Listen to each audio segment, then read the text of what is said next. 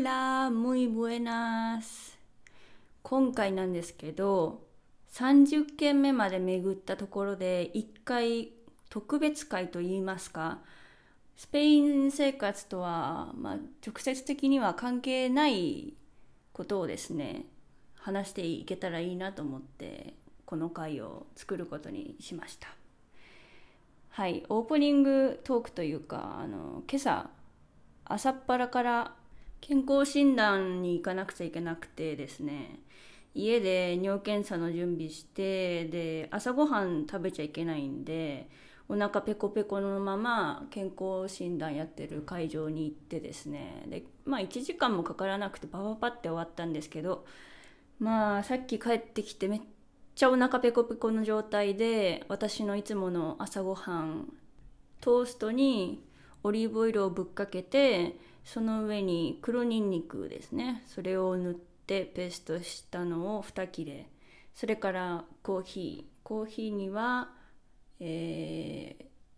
ー、豆乳ですね。豆乳入れてそれを飲んでもう生き返ってやっと血圧が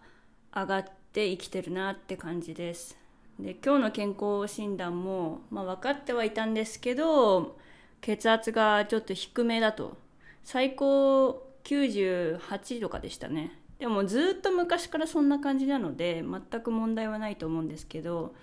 多分朝はねコーヒーとか入れないと多分エンジンかからないのって多分そういうことなんでしょうね。血圧が低すぎてなんかボケーっとしてますね基本的に。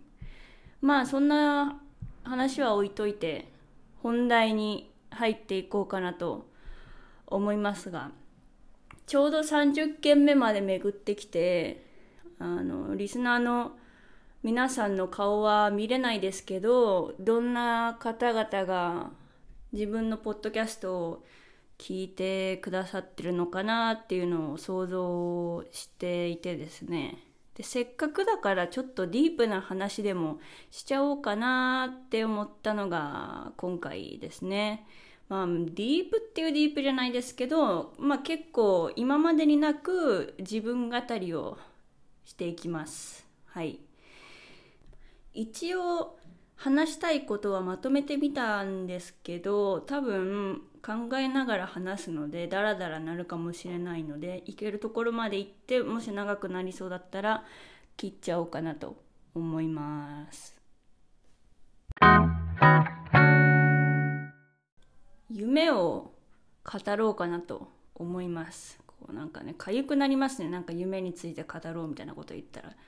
でもそのこれから将来自分がどういう夢を叶えたいかっていう話ではなくてまずは過去の話をしようかなと思います。自分の昔の幼い頃抱いていた夢についてですね。なんでかっていうと今私はこうやってスペインという海外に住んでいる一人の日本人なんですけど海外に住む理由っていうのは人それぞれあると思います。ただ単に海外に出てみたいだとか仕事の関係だとかまあ人それぞれだと思うんですけど自分の場合はもう海外に出てみたいっていうのはもちろんなんですけど割とネガティブ要素が多いというかまあ、ぶっちゃけると日本から出たかったんですよね。なんか日本に住んでいて窮屈だなっていうなんか生きづらさっていうのを感じている部分があってで、まあ、ちょこっとね海外短期留学っていうのも経験したしちゃったりだとかそういうのもあってなんか外に出たいっていうねその欲があってスペインに来ちゃったっていうそういう流れなんですけどでここの部分をもう少し掘り下げると、まあ、自分も日本で大学4年生になると就活を視野に入れていろいろ自分で動き出さなくちゃいけないわけですけど、まあ、4年で始めるのがまあ普通ですけど早い人はねもっと早くからやってますけど自分の場合はとりあえず4年生からやるかっていうなんか気が向いてない状態でね始めたんですよだからスーツとかもなんか内定もらえればいいかなみたいな感じで考えてて入学式のスーツをそのまんま着て行ってたんですけどまあ大学生時代って楽しいじゃないですか。でいろいろね自分で一人暮らしも楽しいんですけど好きなものをパクパク食べちゃうもんでやっぱりねあのお腹周りにお肉がね綺麗についちゃって入学式当初のスーツがねちょっときつかったんですよね。でも別に就活もなんか本腰入れるつもりもあんまりなかったからとりあえずスーツスーツ感がね出ればいいやと思ってパッツパツの状態でねスーツを着てヒールをコツコツ言わせながら就活を本当にお気持ちばかりやっていたんですけど本気で就活をしている人に失礼なぐらい本当に全然気持ちが違いましたね。心構えゼロっていう感じで、まあ、一応だから就活はやってたっていうのはやってたんですけどやっぱりどっか心の中にモヤモヤがあってこれでいいのかなっていうのを毎回就活終わる頃に考えてて特に感じていたのが駅電車降りてこうみんな降りていくじゃないですか階段を下に向かって。で周りもみんなスーツで自分もスーツ着てて。でスーツ着てその階段を降りていく自分が自分じゃない感じっていうか本当にこれは私なのだろうかと。なんか周りがこうやってるけど自分の本心は全然こんなことやりたくないでももしかしたら周りのみんなも自分と同じでやりたくないけどやってるかもしれない。だったら自分も我慢してやるかみたいなそんないろんな葛藤がずっとあってでもそんなモヤモヤがたまりにたまってきて最後もう爆発してもうやめようと。就活やめたってなっちゃったんですよね。で、まあ、その頃にはやっぱり海外に出たいっていう思いがあったので、まあ、そこから外に出ようと決めて、まあ、どうにかして自分で道を探していけばいいかっていう感じでスペイン生活を視野に入れ始めたんですけどはい。で大学4年になって就活を始めてで内定もらってでそのまま翌年には入社して仕事を社会人がね始まるみたいなその社会のレールがあるとしたら私はそれに全く乗らずにその社会のレールというか、まあ、来た電車にねそのまんま乗ってでみんなと同じように先に進んでいくっていうのは私はしないで私はもう身一つで全てを投げ捨ててレールに乗るんじゃなくて電車にも乗らずにもう自分で何にもないもう砂というか砂地なところに自分でレールをねもうちょっとずつだけど作っていこうとそういう決断をしたわけです。だからもともとあるようなねそのキャリアじゃないですけどそういうのはもういいやって自分がやりたいことをまずしようって思って就活を全部ポイとしてましたね。はい。で何が言いたかったかというとそうです。夢の夢の話です。でその日本から出たいと思うようになる私のその人生というかどういうふうに生きてきたらそういう考えになってしまうのかっていうので小さい頃に抱いていた私の夢を語ってみようかなっていうそういう意図があって夢を今から語っていきたいと思います記憶にあるうちの一番古い私の夢はおそらく保育園に通っていた時の年長さんぐらいですね。保育園の卒園式の話なんですけど卒園式の間に1人ずつってで大きくなったら〇〇になりたいですっていうのを言っていかなくちゃいけなかったんですけど、まあ、卒園式とかも練習するじゃないですか前もって何回か。だからもう練習の時から一人ずつ大きくなったら何になりたいか将来の夢を決めておいてねっていうのを言われていて。で私は悩んでですね周りのみんなはなんかお花屋さんになりたいとか看護師さんになりたいとか多分言ってたと思うんですけどなんかお花屋さんもまあ悪くないなとは思っていたもののなんか腑に落ちていなくてで直前の練習から言い出していたのはクッキー屋さんになりたいっていうのを言ってたんですよね。で当時、まあ、ちょっと近いところにですね保育園から近いところになんかクッキーを焼ける施設っていうかアクティビティみたいな感じで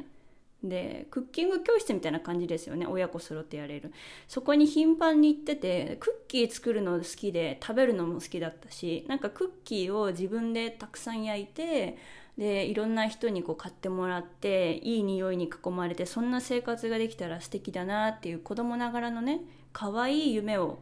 描いていたんです。なんですけどどういう理由か卒園式の当日になってなんかクッキー屋さんじゃないって思った私は夢を変えたんですよね。理由は覚えておりませんが当日にね言ったのは折り紙屋さんになりたいって言ったんですよね。なんか小さい頃ある小さい子あるあるのその好きなものに屋さんをつなんかつけちゃえばもう夢になっちゃうみたいな。もう当時折り紙大好きでこう折り紙折り紙ボックスみたいなのあるじゃないですかこう箱に折り紙をこうたくさん詰め込められる箱みたいなのを持っていて色が好きだったんでしょうねあと手を動かすのが。で折り紙屋さんになりたいって言ったのは多分自分がその時に本当に一番好きだったものそれを将来こうずっとやれたらいいなみたいなことを考えてクッキー屋さんっていうのはやめてクッキーよりももっとその時好きだった折り紙っていうのを将来の夢にしちゃうっていう可愛い可愛い自分がいましたその時には。折り紙屋さんっていう子あんまりいないんじゃないですかね。私も今思えばなんか変なこと言ったなって感じなんですけどまあ結構オリジナリティやっていいですね折り紙屋さんかわいいですね折り紙をバカにできないですからね今いろんな柄あるし両面折り紙とかもねすごい好きだったんですけどなんか和紙とかああいう細かい柄の折り紙とかきちんとしたやつってすごい素敵だから折り紙屋さんっていうのもいい発想だったとは思います。で余談なんですけどこの時面白い同級生がいてですね全く連絡取ってないんで保育園の時から今どうなってるかは全く知らないんですがその同級生の面白い子お母さんがいつもお迎えに来ていたんですけどその子のお母さん薬剤師だったんですよね。でその子ももちろん卒園式の途中に将来の夢っていうのをね大きな声で言わなくちゃいけないんですよ。で何て言ったと思います？ガッて立って「僕は大きくなったらヤクザになりたいです」って言っちゃったたんですよね。惜しい惜しい惜しいけどヤクザで止まっちゃダメだっていうそれ。でもあのその当時の私はもちろんヤクザっていう言葉を知らなかったしむしろ薬剤師すら多分知らなかったんですよだから保護者のみんながちょっと笑っちゃってるんですよねこうクスクスクスみたいな感じで保育士の先生たちもみんな笑っちゃってるんですよで私はその時になんで笑ってるのかが全然わからなくてで後々ねちょっと大きくなった時にたまにその卒園式の話というか小さい頃の夢とかをね親と話す時に「ああそういえばさ」ってあの同級生のまるくん薬剤師っていう代わりにヤクザって言っちゃったけどあれ面白かったよねってでその時にはもうヤクザっていう意味がわかるんで薬剤師っていうのもね。だからああなるほどね。薬剤師って言いたかったのもヤクザで止ま,、ね、止まってしまったというか意味全然違うしむしろなんかうん早すぎますね。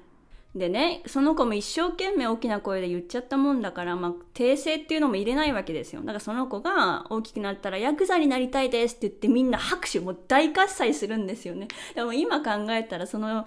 状況結構シュールですよね。ヤクザに僕はなるんだって6歳児の子が言っててうわすげえってもう夢持ってるんだヤクザになるんだって。いやもちろんね誰一人としてヤクザになりたいっていうのを真に受けてる人はいませんけどまあ面白かったっていう余談ですね。でそれがそうですね一番覚えてる中で古い私の夢。クッキー屋さんを消してからの折り紙屋さんっていうやつですね。で小学校に入ってからなんですけど低学年の時の話できないんですよね。全然覚えてなくて夢持ってたのかな？多分持ってたとは思うんですけど全然覚えてないんですよね。将来大きくなったら何になりたいとか、まあ、強いて言えば小学校2年生の時が自分たちのその世代がちょうど「ハリー・ポッター」全盛期だったんですけどハーマイオニーになりたくて仕方がなかったですね強いて言えばね、まあ、夢というよりかは、まあ、一番熱狂していたことがハハハリー・ポッターごっこというかハーマイオニー・グレンジャーごっこですね。杖が欲しかったもんだから鉛筆をあのそがないで杖にしてですね杖代わりにして友達と遊んでました。それが低学年の頃の夢というかね、まあ、慣れればいいなハーマイオニー・グレンジャーっていう感じですね。で低学年中学年からちょっとずつ記憶が割とこう残っていてですね。10歳小学校4年生になると2分の1成人式っていうのをやったんですよ。多分これやるところ小学校多いんじゃないかなって思うんですけど、まあ、10歳がね20の2分の1だから2分の1成人式とかいう聞こえはなんか面白いあれなんですけど何でもないですよね。式でも何でもない。ただ聞こえがいいからそれをやろうみたいな感じで授業参観の日に2分の1成人式式をやりますっていう感じでなんか保護者の方の前で一人ずつ将来の夢を語っていくっていうの卒園式以来ですね自分からしたら。でその時に私が答えたのは高校の体育の先生になりたいって言ってましたね。なんでかというと、まあ、体育スポーツ体を動かすのがすごい大好きな元気いっぱいわんぱく少女だったんですけどまあそういうのを職業にねできたらいいなっていうので体育の先生がいいと。でも体育の先生は体育の先生でも自分はね10歳でその時小学生だったにもかかわらず小学生の面倒を見るのは面倒くさくて大変だと。で中学生も、まあ、どうやらなんかもう思春期とか来て大変そうだと思春期っていう言葉は知ら知らなかったですけどなんか中学生ってなんか、ね、やんちゃすぎるみたいな印象があったんで10歳の私からしたら。だから小中の体育の先生はちょっと気が気が向かんと。だからまあせめて言えば高校生の体育の先生が一番マシなんじゃないかなっていうので高校の体育の先生になりたいですっていうのを言ってたんですけど。なんつうガキだって思いません ?10 歳なのに小学生は中学生はなんか面倒くさいから高校生ぐらいでちょうどいいだろうっていうなんなんちゅう頭の思考回路なんですかね。まあ、それがでも私の、まあ、一番その時言えそうな夢だったんで、まあ、仕方ないですね。翌年小学校5年生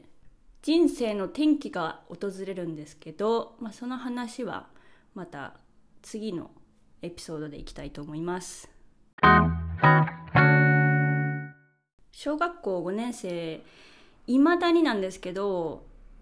人生生きてきてこの方一番充実してた1年だなって一番なんかもう楽しくて本当にね仕方がなくて毎日学校行くのが楽しくて楽しくて仕方がなくてエネルギーがねもう湧き出てきて止まらなくて大変でしたね。タイムマシーンで過去に戻れるよって言われたら間違いなく小学校5年生を選びますね。あの時の青春っていうかあの時のウキウキは本当に自分にとっては結構転機でしたね。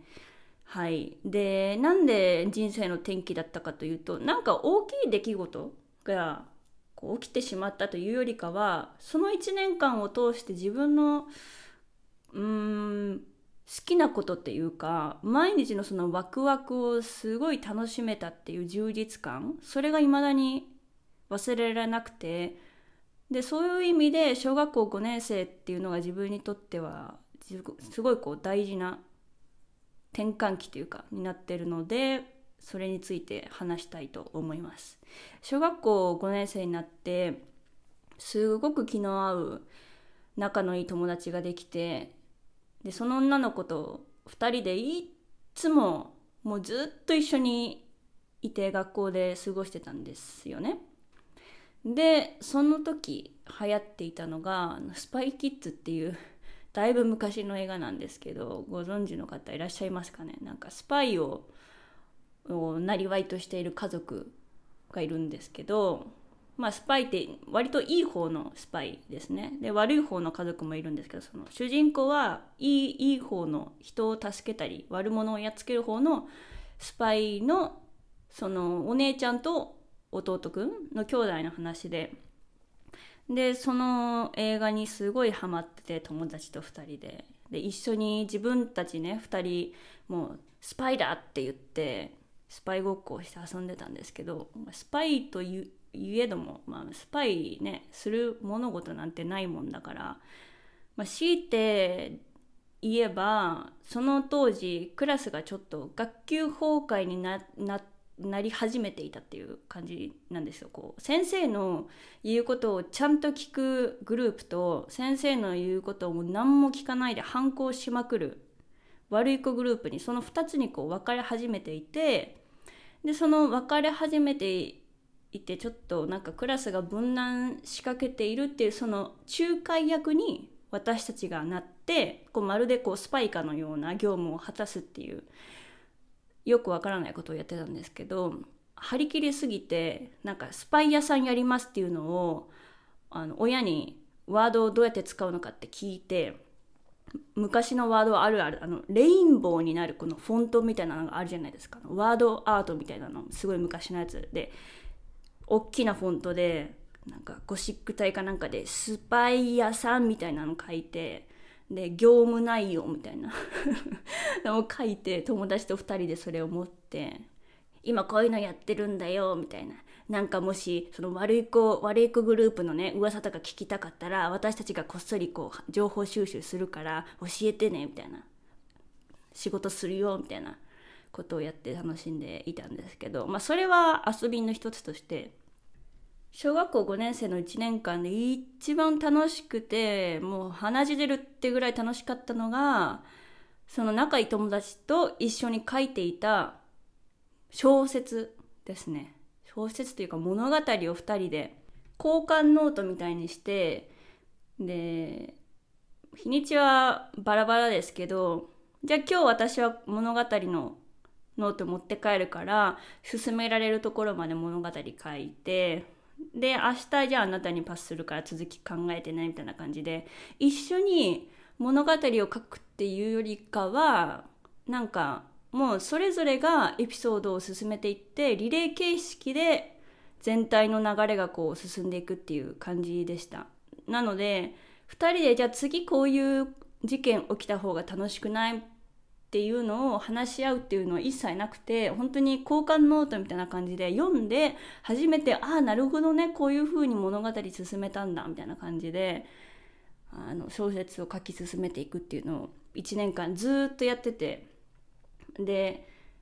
キャンパスノートみたいなのを2人でこう回し合って書き進めて最終的に4冊ぐらいいったのかな4冊目ぐらいまで物語進んでい。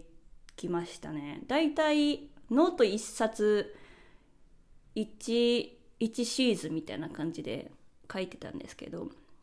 何について書いていたかと言いますともうそのままストレートなんですけど当時ドッジボールをするのがすごいクラスで流行っていて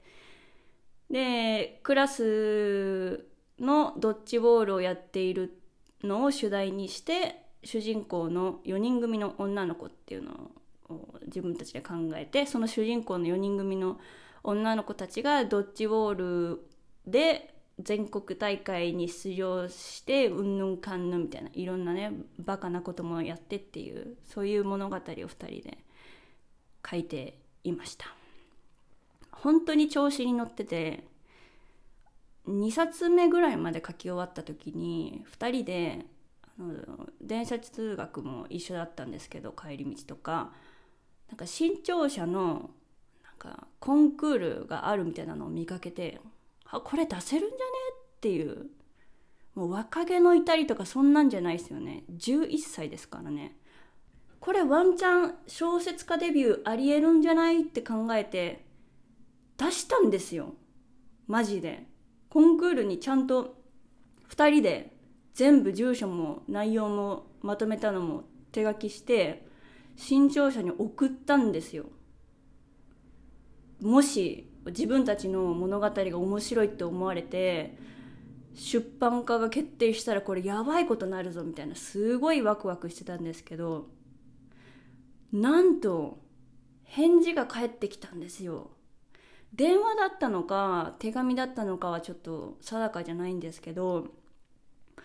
電話電話連絡か連絡かかってきたって聞いてその友達がね多分連絡先は友達の住所とかにしてたのかな。なんか小説家してもいいみたいな話だったよって言われてえー、マジみたいな。でもなんか友達のね顔がちょっと曇ってたんですよね。でもなんか小説化するにあたってなんか親の許可がいるしやっぱりなんかお金がかかるみたいよみたいなことをね 言われて2人ですごい落ち込んでまあ現実そんな甘くないしねそういうガキンチョが勝手にコンクールに応募するぐらいですからね新潮社側もしめしめとこれで親がお金を出してくれるもんならみたいな感じですかね。大体よく返事しましたねって感じなんですけどねガキンチョの書いた誤字脱字だらけ文脈も意味わからない手作り文集しかも鉛筆で手書きですからね。それに対してよくもしねちょっと出版化したかったらって親の承諾とあと資金さえあればやりますよって。なんちゅうこったって。ダメですよそんな子供をカモにしたら。まあまあそれは確かにショックではあったんですけど、まあ、その時ちょっと現実を見たっていう感じですね。でも本当にその物語を書くのがあまりにも楽しすぎてもうね朝とか友達が来るまでもずっと一人で書いてたし授業中も物語書いてたし友達がそのノートを持ってる時も友達のその担当の日自分は何も手元にないわけじゃないですか。でもそれでもこういうエピソード入れ込んだら楽しそうだなっていうのをずっと妄想してて授業全然聞いてなかったんですよ。もう上の上の空どころじゃないもう空想にね老けすぎてて頭の中ずっとお花畑だったんですよね。でですねそれのおかげでいまだに後悔してるのがあの算数の割合割合の概念を初めて習ったと思うんですけどそれを全く理解できずにそれからあとずっと困りましたね。なんか割合の概念ってなんか割り算とか掛け算とかとちょっと違うと思いません？なんかなんて説明したらいいか分かんないんですけどこううん言葉足らずになるんですけどこう割合の概念って日常生活の中で結構使うと思うんですよ。例えば料理とかなんかめんつゆ薄める時にね1対3とかもそうだし税金が何パーセント10%掛けとかそういうのも大事だしでもその概念が全然理解できなくて授業聞いてなかったせいでしばらく困りましたね。中学校終わるくらいまでなんか割合アレルギーみたいなのありましたね。なんかパーセントとかなんか出てくるともうアレルギー。あのパーセントのマーク見るともうちょっとちょっとブルってなっちゃうっていうちょっと後悔してますね。楽しみすぎちゃった代償がでかかったですね、まあ、今は大丈夫ですけど。はい。でもその小学校5年生が本当に楽しくってでその時になんか自分で何かクリエイティブにこう作るのってこんなに楽しいんだっていうのに目覚めたんですよね。これが本当に自分にとっての転機で私は今でも小学校5年生が本当に楽しかったなってこの1年あってよかったなって本当に思っております小学校6年生の時はもうなんかねクリエイティブになってないとこうモヤモヤするというか常に何か自分で生み出してたいみたいな状態で生きてて例えばなんかもうその時は仲いい友達と別のクラスだったんですけど他の友達と一緒に例えば野球好きな子が何人かいてあじゃあ野球やろうよってなったんですけどバットがあの体育倉庫にしかなくてで昼休みにしか体育倉庫を開けてもらえなかったんであだったらいつでも遊べるように自分たちでバット作ろうよっていう話になってサランラップの芯アルミホイルの芯あと何か新聞紙ティッシュとかを丸めてあとガムテープでぐるぐる巻きにしてボールとバットを作って野球をするっていうのをやったりだとか。まあオチを言いますとあの手作りのそのバットとボールをですねあの気づかないうちに外に放置しててで雨降っちゃってで新聞紙なんでもう全部ぐちゃってなってめっちゃ怒られましたね先生たちに「誰やこんな新聞紙外に置いたやつは!」ってなって「ごめんなさい」って言いながらみんなで片付けるっていう、まあ、そんな感じでないものは自分たちで作ろうよみたいな感じで自分から率先して遊びそのものを作るっていうのを小学校6年生の時はやってましたね。